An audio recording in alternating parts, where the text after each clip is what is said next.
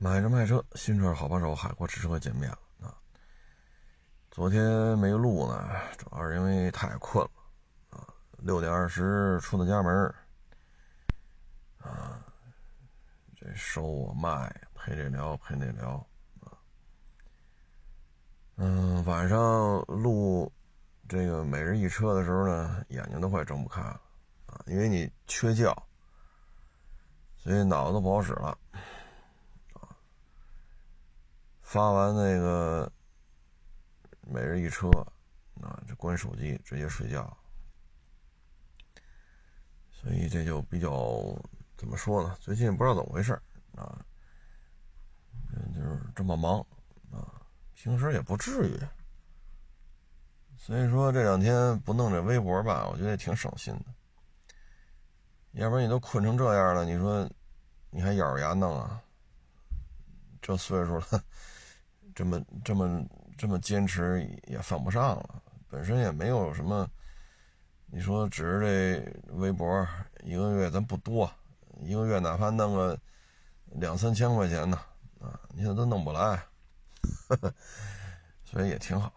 正好这段时间莫名其妙的忙，啊，嗯，今天来的也挺早，啊，然后也是一波一波的聊。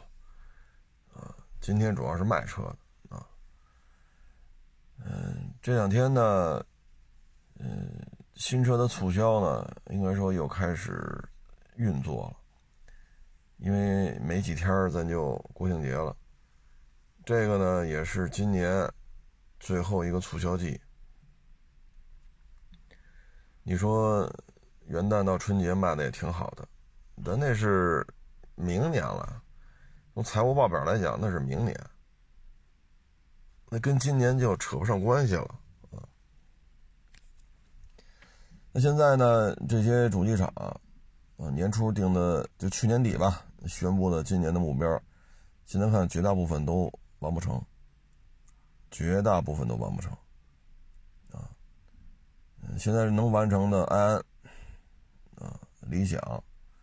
比亚迪就得看了，如果他目标定到三百万，那问题不大；如果他目标定到四百万，这就不好说。啊，然后你像特斯拉，特斯拉其实国产就俩车，Model 3呢，最近这几个月销量比较低迷，啊，也加上要换代吧，看看换代之后销量能不能拔起点来。现在就 Model Y 一个月能卖个三五万辆吧。等于它国产这个业绩不如预期的好，所以今年呢，应该说去年年底定的目标，今年完不成的应该是主旋律吧。大部分企业都完不成。你说新能源车卖的火，那火也就这几家完成了，安安、理想、比亚迪。那当然，比亚迪得看三百万还是四百万啊。那其他的，你说？有谁说我肯定超额完成任务啊？我这九月份我就能明确告诉你啊，我完成任务了。有几个主机厂敢这么说？所以现在这种情况之下吧，你说今年的促销从价格战啊打到现在了，嗯，我觉得各位呢可以，咱们就可以评估一下今年和明年的这种市场。今年如之所以说都完不成，是因为全年底，啊，我们也不不用做核酸了啊，所以大家觉得应该是大展宏图，啊，嗯，也加上小视频这些是吧，推波助澜，跟着他们的烘托气氛，让大家以为核酸误国，口罩误国，实际上呢？不做核酸，不戴口罩，又能怎么样？今年还不如去年呢。当然，这个时候那些叫嚣啊，呃，反核酸、反反口罩那些人，现在出来吗？他不出来说这些话了。但是很多人就被他带的，是吧？跑偏了。一九年夏天，我们就觉得大车就卖不动了，经济就不好，不太好做啊。一九年夏天，我们就这种感觉，但是很多人不太了解这个，就是看小视频，小视频怎么说我就怎么弄，它对于实际的这个经济的发展呀，什么，可以说脑子里好像也想不到这些问题啊。那现在呢，我们所看到的呢，就是之所以今年从三月份开始啊，大规模的价格战，是跟他完不成任务有关系的。呃，完不成任务是因为去年年底过于乐观了，制定了二三年的销售业绩。那现在今年这么一番折腾下来，第一，国内的消费，啊，低端消费是在扩张，但是车房卖不动。低端消费呢，就是什么呀？走，哥几个搓一顿去。这里边最有代表性的就是淄博烧烤。你说咱哥仨、哥四个吃一顿，你能花一万吗？花不了啊！淄博烧烤性价比挺高的，你哥仨哥四个吃一顿，一两百块钱啊，再多说点二三百块钱，所以大家觉得都消费得起啊。而且那边呢，服务也挺好的，服务型政府啊，是服务型政府，所以你消费就偏低端了。因为你二三百块钱吃顿饭和你买套房，那那现在房子再便宜，他也没二百来块钱买一套吧。你即使上鹤岗买去，他也没有二三百块钱一套房吧。所以现在呢，就是国内游啊，你比如说夏天了，去北戴河、东戴河啊，或者说夏天、秋天了，去到新疆吃烤串、吃水果去啊，要么海南岛啊，就国内这种几千块钱啊玩一趟去。你要去秦皇岛，那还真够呛。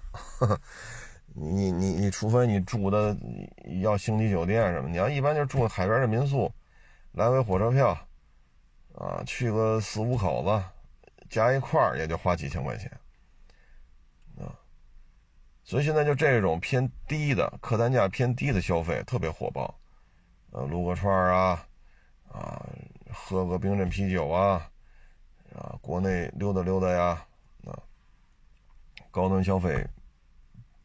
就是高客单价高的这种消费，很低迷，啊，那所以现在呢，国内就这样，经济形势也就这样，啊，所以你看明年的，因为已经年底了嘛，明年可能各个企业制的目标就会调低很多。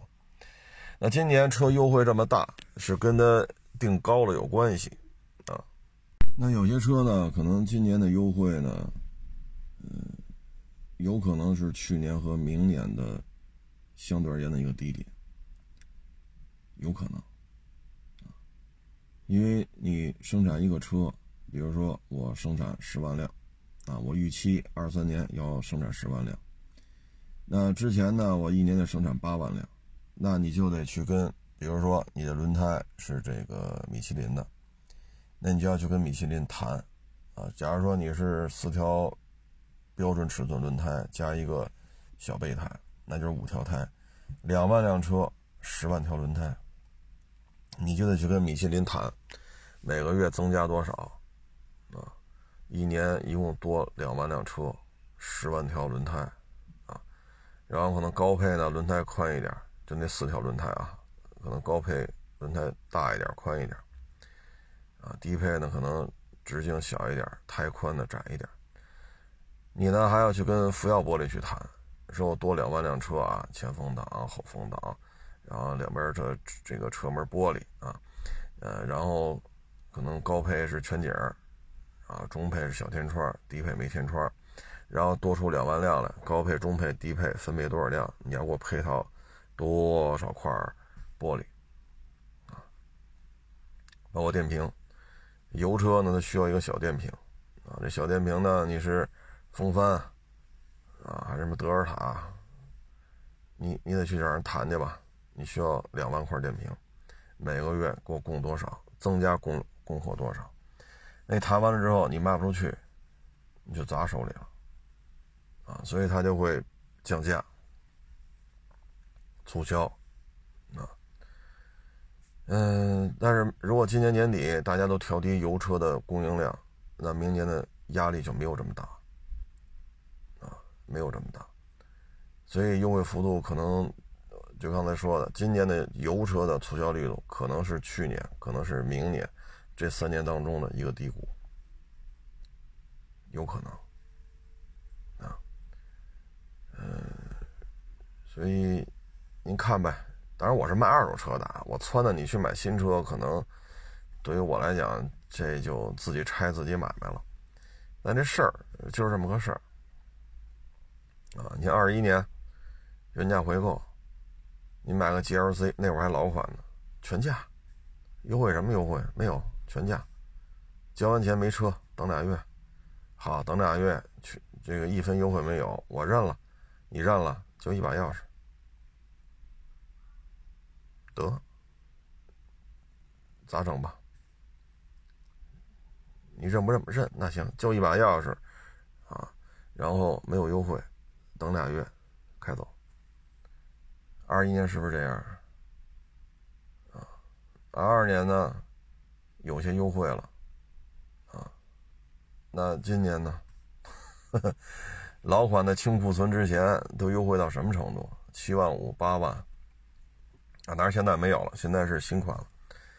那老款的优惠到这个份儿上，现在新款也有优惠了，也有小几万块钱优惠了，啊，所以说你说明年 GLC 长轴再来一次，像今年春节前清货似，就一二月份嘛，三月份好像没有了，一二月份清能清到七万五八万一辆，我说优惠幅度啊，七万五八万，那明年 GLC 也优惠八万吗？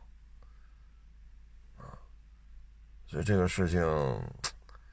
嗯，我们从厂家的排产来看吧，油车的优惠幅度，明年，你比如今年优惠八万，那明年新款就现款的 GLC 优惠八万一，你觉得可能性大吗？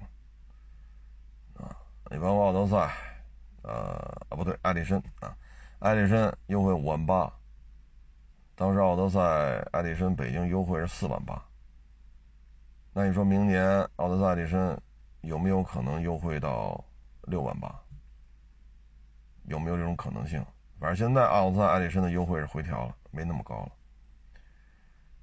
所以现在大的趋势吧，我们不敢说啊。所有的车系、所有的品牌、所有的车系，具体的每一款啊，比如什么啊，1.5T 自动挡低配，咱咱不去讨论这些具体的问题，就是泛泛的来说，去年预期今年是高增长，结果。泼了一头冷水，那今年就会调低计划，所以明年呢，不能说百分之百，只能说至少得一半吧，一半以上的车型可能价格就会没有今年这么便宜了，啊，这个应该是问题不大，啊，而且呢，这里边还牵扯一问题，一旦从通缩转成通胀，那这些车全得涨价，啊，因为钱儿就不值钱了。当然，这就很夸张了啊！一年之内不会完成，咱就说这个事儿啊。嗯，所以你要是喜欢呢，你就琢磨琢磨啊，琢磨琢磨。嗯，当然了，你说 GLC 说明年优惠不到八万一，但是明年假如说今年优惠三万五，那明年有可能有可能优惠到四万啊，这是有可能的啊，这是这是有可能的啊。但是说优惠到八万一，这有难度。现在，假如说 GLC 三百长轴优惠三万五的话，那你明年说优惠到四万，这个完全有可能啊。当然，优惠到七万五、八万以上，这个只能走一步说一步。所以各位自行安排吧，自行安排吧，因为这个价格是受供需关系来控制的。今年供大于求，所以大家年底的时候，因为已经年底了，就会调低排产计划。那明年供就不会今年量这么大。我再举一些例子吧，你比如 L C 三百，三点五 T，这两天在港里已经涨了差不多两万，已经差不多涨了两万块钱了，它在往上涨，为什么呢？开盘俩月了吧，三点五 T，之前那些小户或者说车也不少，但是资金周转压力特别大的，他会拼了命的往外甩，所以三点五 T 的 L C 三百开盘是幺零三，然后库叉叉就砸到八十六。甚至于八十五万五，然后这两天咔咔咔往上涨，八十七、八十八，呃，基本上就涨回来了。这是为什么呢？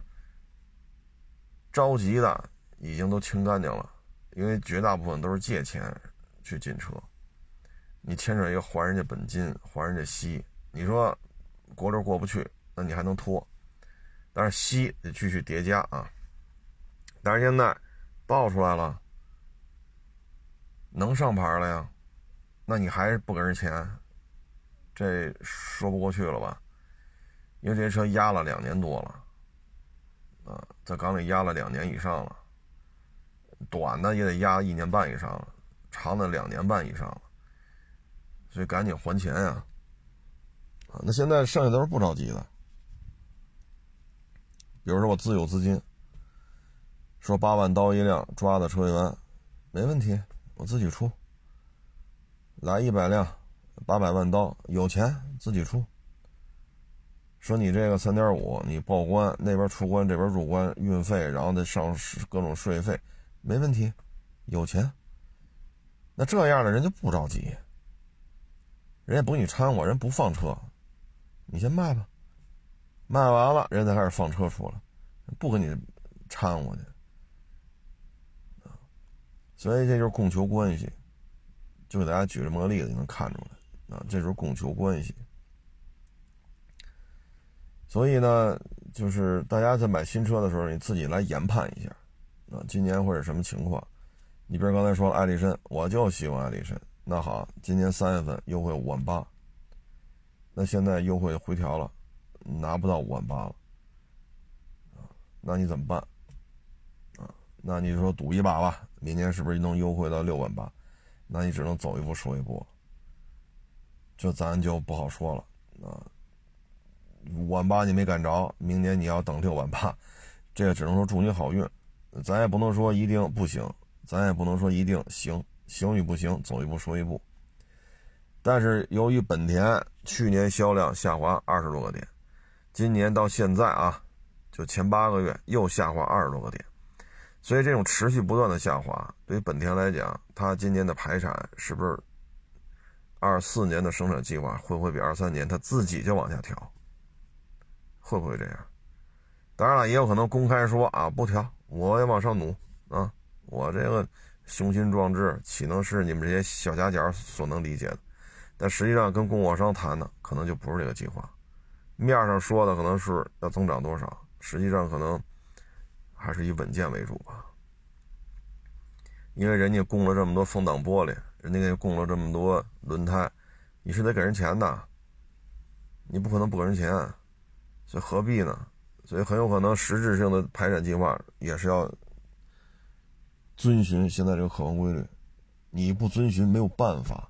去年掉二十多个点，现在八个月了也掉二十多个点，有招吗？你换谁来也没办法。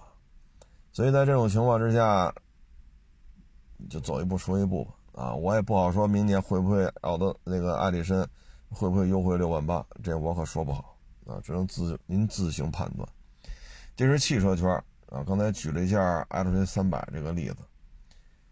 嗯，摩托车圈呢，我觉得市场的这种低迷只是原因的一部分。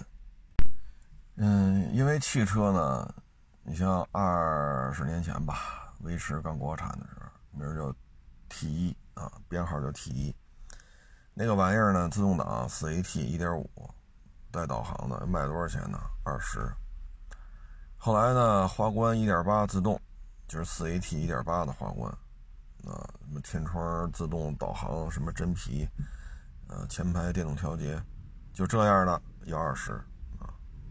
但是现在经过这二十多年吧，自主品牌的这个发展啊，现在你说威驰能卖二十吗？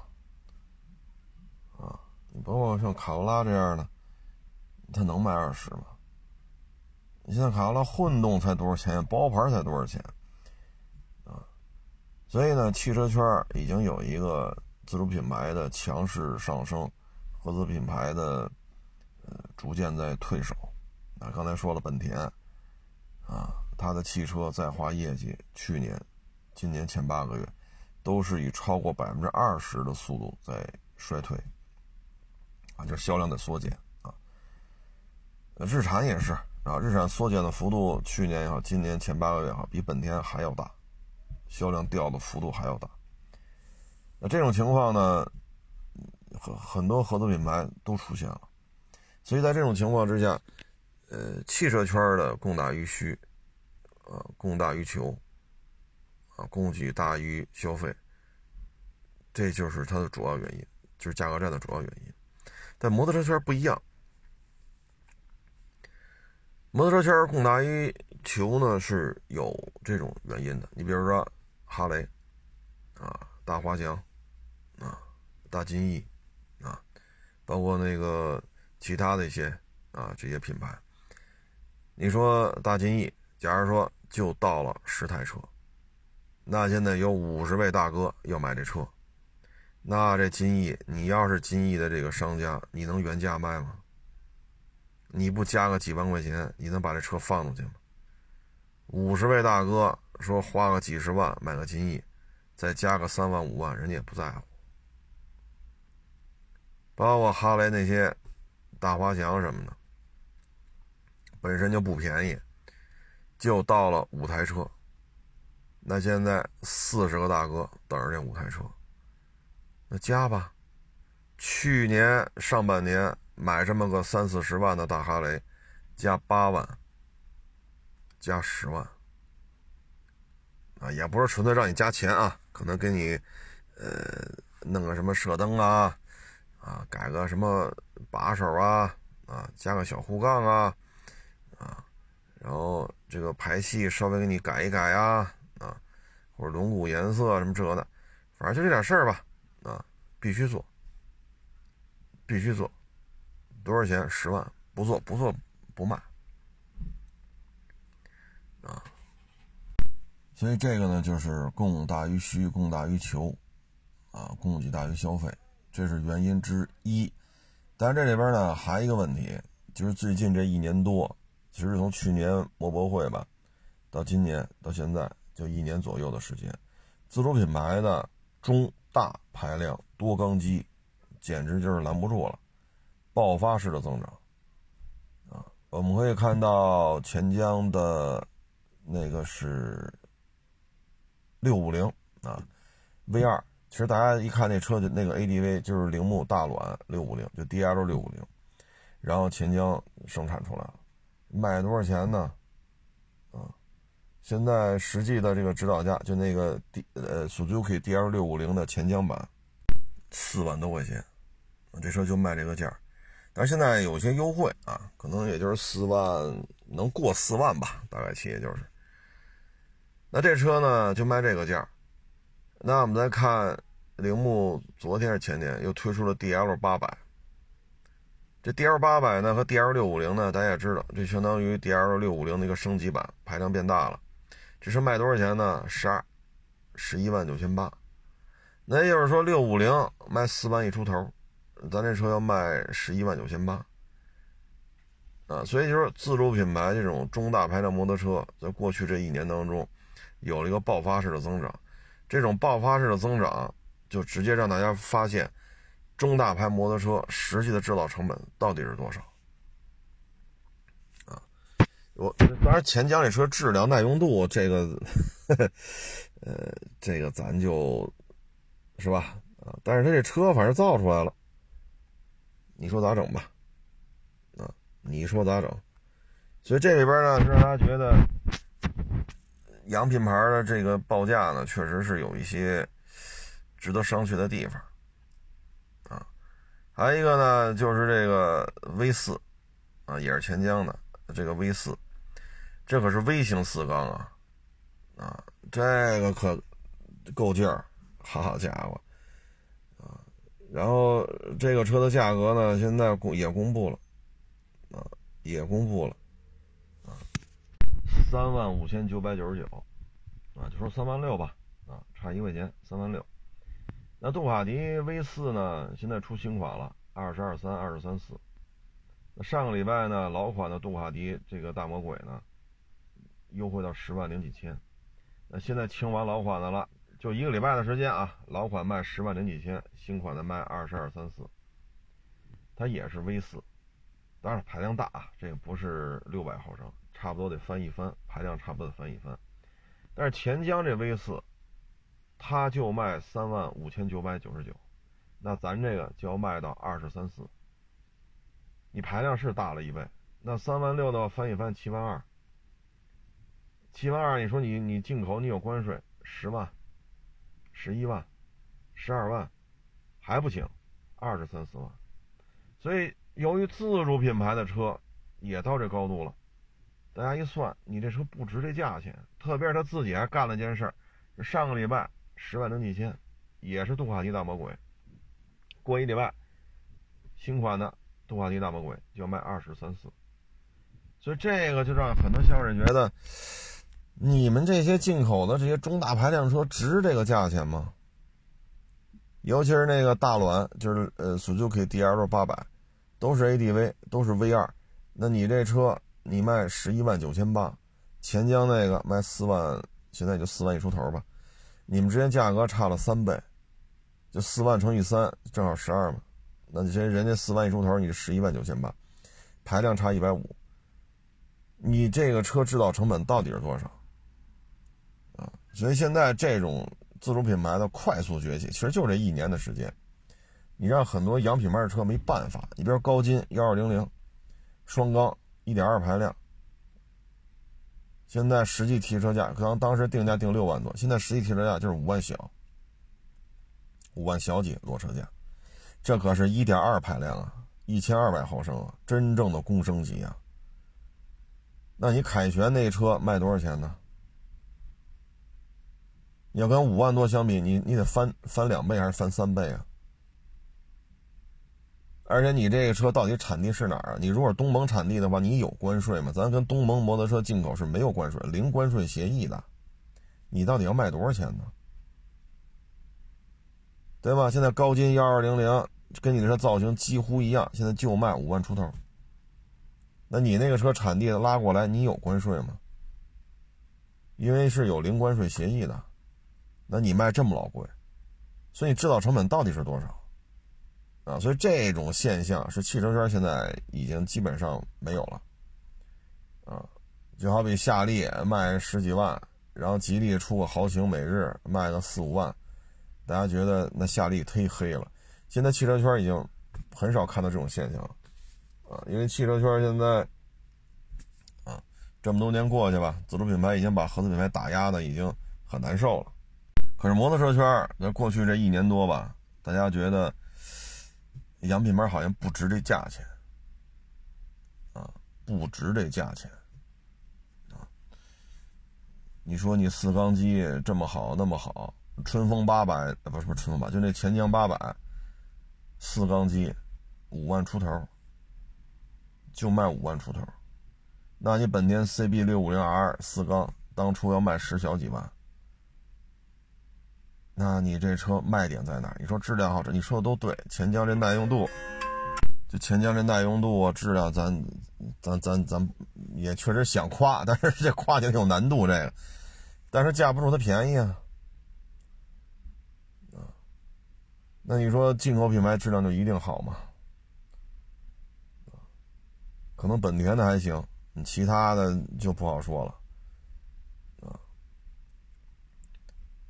但是它便宜啊，所以你看现在钱江八百四缸机说就卖五万五万来块钱，你这事就没法弄了。你包括前两天那川崎六五零双缸复古，一下降好几万。就降五万，就卖到五万来块钱，没有办法，啊，没有办法。所以在摩托车这个圈呢，它可不都是供大于求，不都是这个原因。它很多时候是因为自主品牌摩托车快速成长，就这一年多，让老外吃不住了。你包括现在大哈雷，你说一点七排量、一点八排量，你卖三十多万、四十多万。你制造成本有这么高吗？你看现在就有国内的品牌也出了，比它排量还大，两千毫升的 V 二大摩托。这车卖多少钱？假如说卖十万一辆，那你大哈雷你凭什么卖四十万呢？大哈雷不爱漏油吗？这这接触过大哈雷都知道，这玩意儿它不爱漏油吗？对吗？小毛病少吗？这车，只不过它是哈雷，我要的这个范儿，我要的是江湖地位，开出去是我身份的象征，漏不漏油什么不重不不重要。那现在如果国产的卖十万一辆，那你大哈雷，你这个成本有多高啊？所以自主品牌的快速崛起，对于大贸摩托车固有的江湖地位、定价体系是一个毁灭性的冲击。所以摩托车圈子里不光都是说供给与需求与需求之间不匹配，不都是这个原因啊？不都是这个原因？所以摩托车圈还有一个就是自主品牌。像几年前吧，那川崎那二五零小跑车仿赛，啊，那卖多少？四万多。像前些年本田那 CB 三百那仿赛，啊，好家伙，这一单缸机也卖了将近四万，疯了吧？是不是疯？你看现在看是不是疯了？是不是就相当于我们再去看一点五自四四速自动带带个真皮什么的，带个导航，就这样的威驰，那会儿叫 T one，就 T 一，它居然卖二十万。我们现在回头看这问题，是不是觉得他疯了？那现在我们再回头看，就是四五年前的事儿，疫情之前，川崎二五零的小跑四万多，本田的 CBR 三百也这价钱，一单缸机，值吗？值吗？啊！你现在买一个钱江那个六百微型四缸一巡航车，才他妈三万多。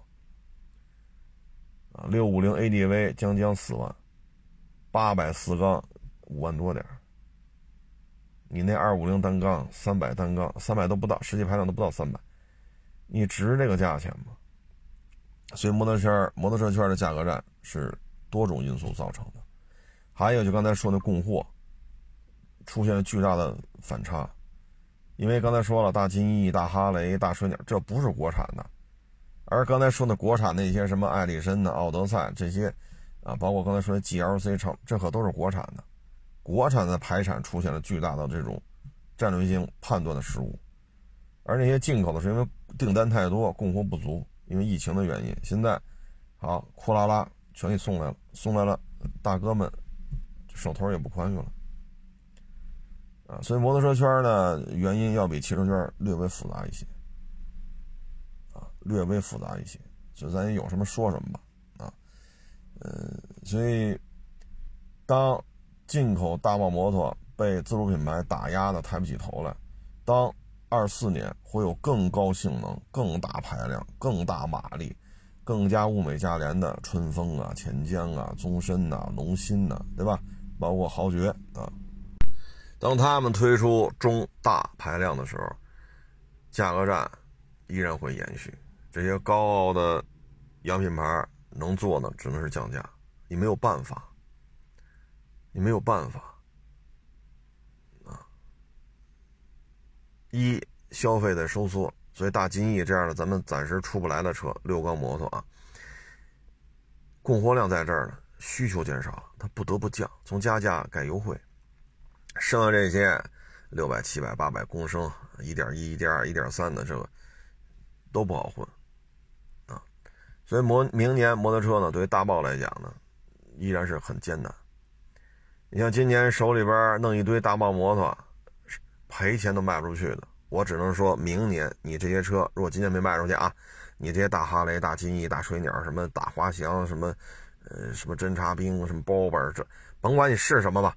如果今年没卖出去，到了明年赔的会更多，因为这个价格战对于摩托车圈来讲还是不可控。一方面需求的问题，另外一方面大家觉得，你知道成本有这么高吗？特别是杜卡迪这个，这不是玩呢吗？好，上个礼拜都叫大魔鬼，你卖十万零几千，这个礼拜你就卖二十小几万，你让消费者怎么接受这个问题？就包括雪铁龙 C 六，你优惠九万，好，现在优惠五万，消费者买单吗？不认了。我操，优惠九万也是你，优惠四万五万也是你，那我不认可，不认可就不买。本身就是一个 C 六，本身就是个极其极其极其边缘的车型了。你不是说帕萨特啊？至于电动汽车呢，主要是竞争太激烈，在电动汽车呢迭代之后，老款车掉价太厉害啊，所以电动汽车这个没有办法啊，芯片升级了，老款的不值钱了啊，自动驾驶程序升级了，老款的不值钱了啊，因为软件升级是可以的，硬件怎么升级？电动汽车迭代之后，你像这 Model 3新款一上，老款呢接着往下掉。而且电动汽车呢，因为是跟芯片呀、跟程序啊关联度特别高，而这玩意儿十八个月一淘汰。像当年我们传机器啊，什么四八六、五八六、赛扬、奔腾、AMD，像我们那会儿海龙大厦传电脑，就是这个规律，十八个月一淘汰。手机就是这样，这电动汽车也是这样，所以它的这种迭代更新，它的这种价格的这种，这个还是这还是这德行。要知道，百分之六十多的新能源 4S 店都是赔钱的，这个圈子不好混。刚才咱也说，谁完成任务了？安安、理想啊，比亚迪得看你年度目标到底是三百万还是四百万。三百万问题不大，四百万只能看啊。所以电动汽车这种，哎，就跟手机似的。就手机，你看手机保值率怎么样？你看手机的更新频率是是是怎样的？你看完那个你就知道了，啊，大约这么一情况吧。啊，这些日子确实很很比较疲惫啊，确实是，反正也挺感谢的啊。这两天不需要写微博了，确实我也轻松了不少，我起码能多睡一会儿，啊，这个确实也是好处啊，也是好处，啊，行了，谢谢大家支持，谢谢捧场。啊，欢迎关注新浪微博啊，就当一发私信的平台吧。这两天也忙不过来啊。行了，咱们明天继续聊。